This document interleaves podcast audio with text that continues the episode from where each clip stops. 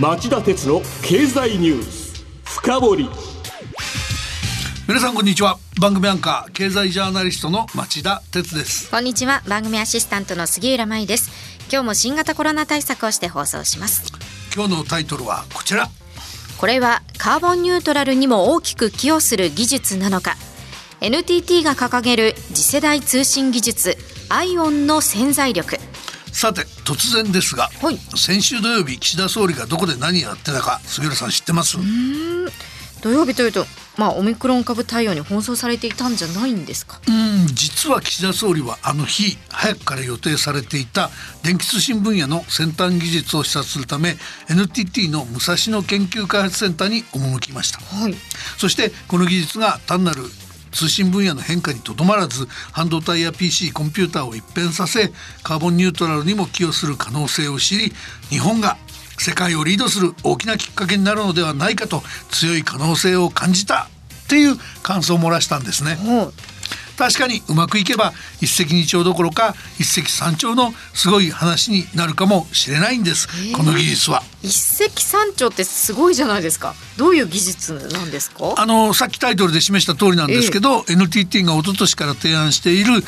アイオン IOWN アイオンという構想の光あ光電融合技術というのがそれです、まあアイオンスペル言うとイノベーティブオプティカルワイヤレスネットワークの略。つまり光をベースにした革新ネ革新的なネットワーク構想で、まあ、有線のケーブルだけじゃなくて、えー無線ワイヤレスもありますと。で今日はこの技術の興味深い点を分かりやすくお伝えしようと思います。楽しみです。それではお知らせの後じっくり深掘ってもらいましょう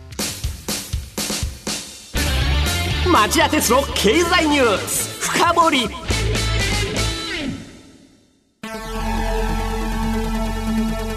番組アンカー経済ジャーナリストの町田鉄です。アシスタントの杉浦舞です。金曜日午後4時からは1週間の世界と日本のニュースがわかる町田鉄の経済ニュースカウントダウン。午後5時35分からは経済ニュースをとことん掘っていく町田鉄の経済ニュース深掘りそして午後11時からはエコノミストにじっくり話をお聞きする町田鉄の経済リポート深掘り。金曜日にこの3本を聞けばあなたも経済エキスパートに早変わり。就職活動でも強い武器になりそうです。金曜日は忙しいあるいは聞き逃したという方も大丈夫。ラジコなら1週間いつでも聞くことができます。また公式ツイッター町田鉄の深堀三兄弟もぜひ検索してフォローしてください激動する時代の中で確かな視点を持つためにも町田鉄の深掘り三兄弟ぜひお聞きください。今日の深掘り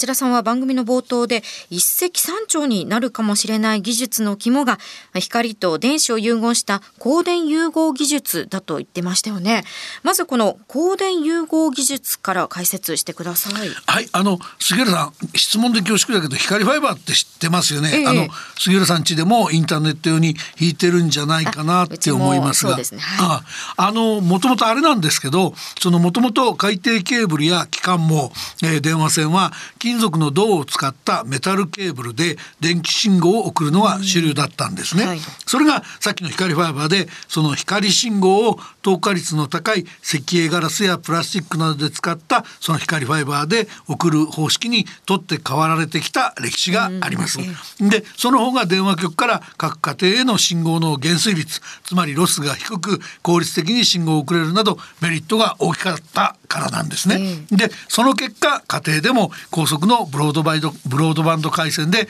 快適にインターネットが利用できるようになったわけです。で NTT はこの技術の開発に歴史的に取り組んできており、えー世界的な業績も残してきた研究所と研究開発部隊を持ってます。冒頭で示した武蔵野研究開発センターもその一つなんですね。はいまあ僕もずいぶん昔ですけど見学したことがありまして、まあ当時はインターネットの入り口の頃だったんでこんなことできるようになるんだすごいなって感じた覚えがあります。はいそこでこの光の技術を今回はケーブルだけじゃなくてトランジスタや集積回路にも応用範囲を広げてさらなる大容量高速通信の時代を切り開き合わせてカーボンニュートラルも実現しちゃえっていうのが、今 NTT が取り組んでるアイオン構想なんです。で、えー、核になる技術はもうできてまして、うん、まあ、NTT が2019年4月に開発に成功したって発表した世界最小の消費エネルギーで動く光変調器と光トランジスタがその技術です。まあ、技術的なことを正確に説明しようとすると専門家を呼んできて何時間も話してもらう必要があるんで、はい、この番組では最大の特色とメリットをざっくり説明しましょうね。お願いします、えー、そもそもこの光信号を作り出す光変調器っていうのもすごい技術なんですがこれがあって実現できた光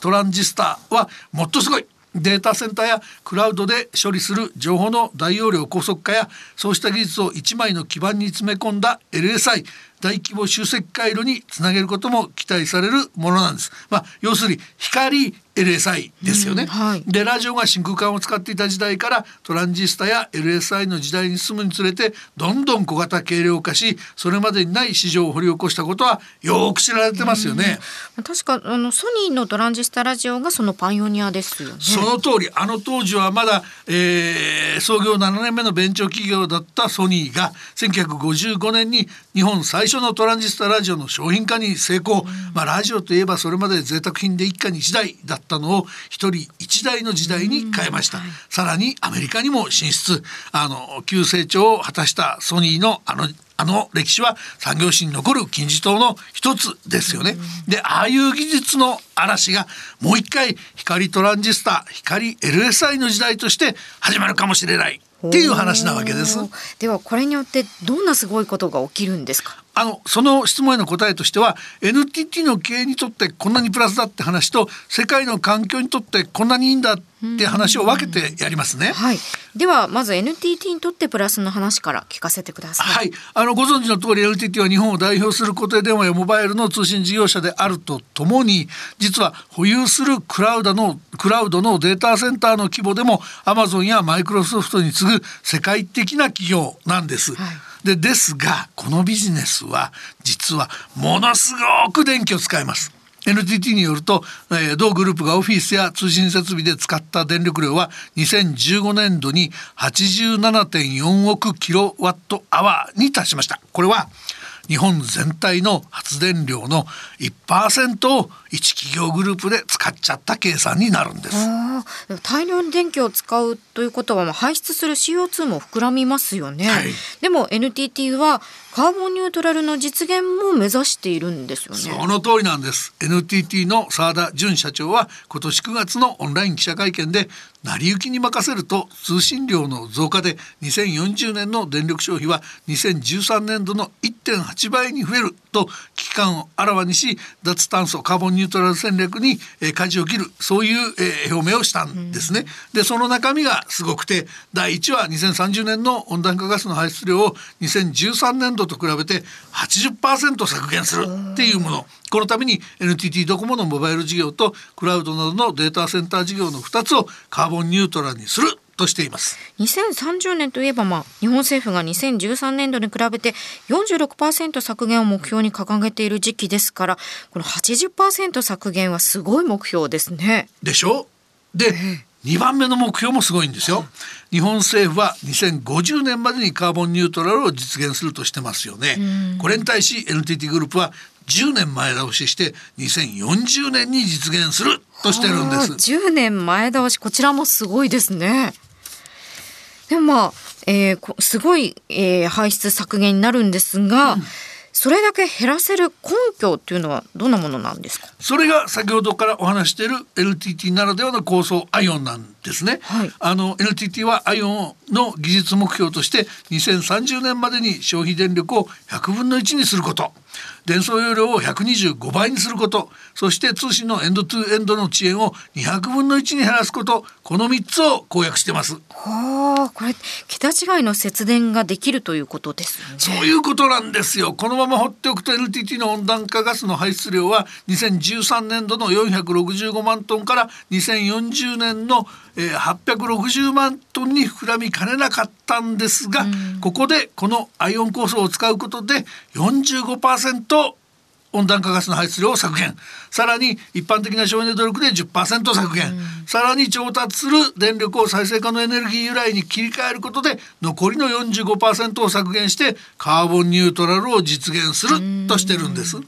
ではもう一つの世界の環境へのメリットはどういったものですか？はいそこはあの先ほど光電融合技術を実用化した光トランジスタの開発でクラウド事業に使うサーバーやコンピューターの省電力が進むはずだと言いましたよね、はい、さらに将来は光電融合技術によって電気信号ではなく光信号を流し込む LSI を開発しその LSI の内部でも電気信号ではなくて光信号で情報を処理するように発展させていこうっていうのが NTT の構想です、うんはい、そういう技術がパソコンやスマホなどさまざまな製品にも組み込まれれば消費電力が飛躍的に減るはずだというんです、うん、もちろんあのバッテリーの進化なんかも必要なんだと思いますが、えー、あのスマホの充電は年に1回でいいなんてことも夢じゃないっていう NTT の幹部もいるらしいですよ。年に回になったらすごいことですよね。うん、でそういう製品ってほら今みたいに放熱もしないはずですから、はいはい、温暖化対策としても大きそうですよね。なるほど。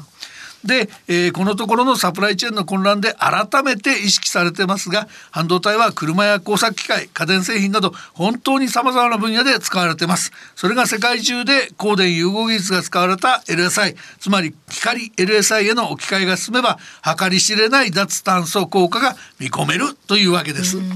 でもそんなにうまくいくんですか？課題はないんでしょうか？いや課題はねもちろん山のようにあります、はい、ありますがちょっとそこは今日は置いといてですね、えー、今僕はその恵まれてるんじゃないかと思ってるのはですねかつて日本初の技術は目の敵にされて潰されることが珍しくなかったんですが今回のこのアイオンはそういう嫌がらせを受けないんで済むんじゃないかなと僕思ってるんです。と言いますと、うん、どういう話かって言いますとね、はい、1990年代から2000年代あの現場の新聞記者として僕が取材してた頃っていうのはそういう潰されたり国際標準が取れなかったりした技術としてテレビのアナログハイビジョンとかね、うん、携帯電話の 3G や 4G がありそれらの苦渋を、まあ、目の当たりにしてきたんですよね。うんえー、で当時は実はものづくり日本の全盛時代アメリカやヨーロッパの政府や企業は、えー、日本企業に脅威を感じててこれ以上日本勢に市場を席巻させないぞってそういう意図が働いちゃってたんですね。ところがですよ今はアメリカヨーロッパ VS 中国の時代でしょう、はい、日本の技術は欧米側にとっても大切な技術になってるはずなんですね。なるほどで従来型の半導体も壁に当たってそのムーアの法則なんていうのあったんだけどそういうのが言うように進まなくなって従来の技術革新のテンポが遅くなってますから光電融合技術は半導体の技術革新の起爆剤としても期待されます。しかも NTT は早くからアメリカのインテルやソニーとタイアップしてて日本はもちろん海外企業からの賛同も増える一方ですから今回は本当に邪魔されにくいと思いますただですね、気になってるのはすでに日本の半導体業界が壊滅状態でたとえ NTT が技術開発に成功しても日本には量産に乗り出しそうなメーカーが全く見当たらないこと。で、まあ、NTT が技術のマネタイズするにあたってですね特許料収入だけでいいなんてことを言わずにこの際直接製造業に進出ぐらいするぐらいの気概を持ってほしい。まあ澤田社長以下 NTT の経営陣が今後どう判断するかも目が離せないポイントになるんじゃないかなと僕は思ってます。以上今日の深掘りでした。さあこの後今夜11時からの町田鉄の経済リポート深掘りは日本経済研究センターで大正大学教授の小峰隆夫さんをお迎えして官僚についてのお話お伺いします。それでは11時に再びお耳にかかりましょう。さよなら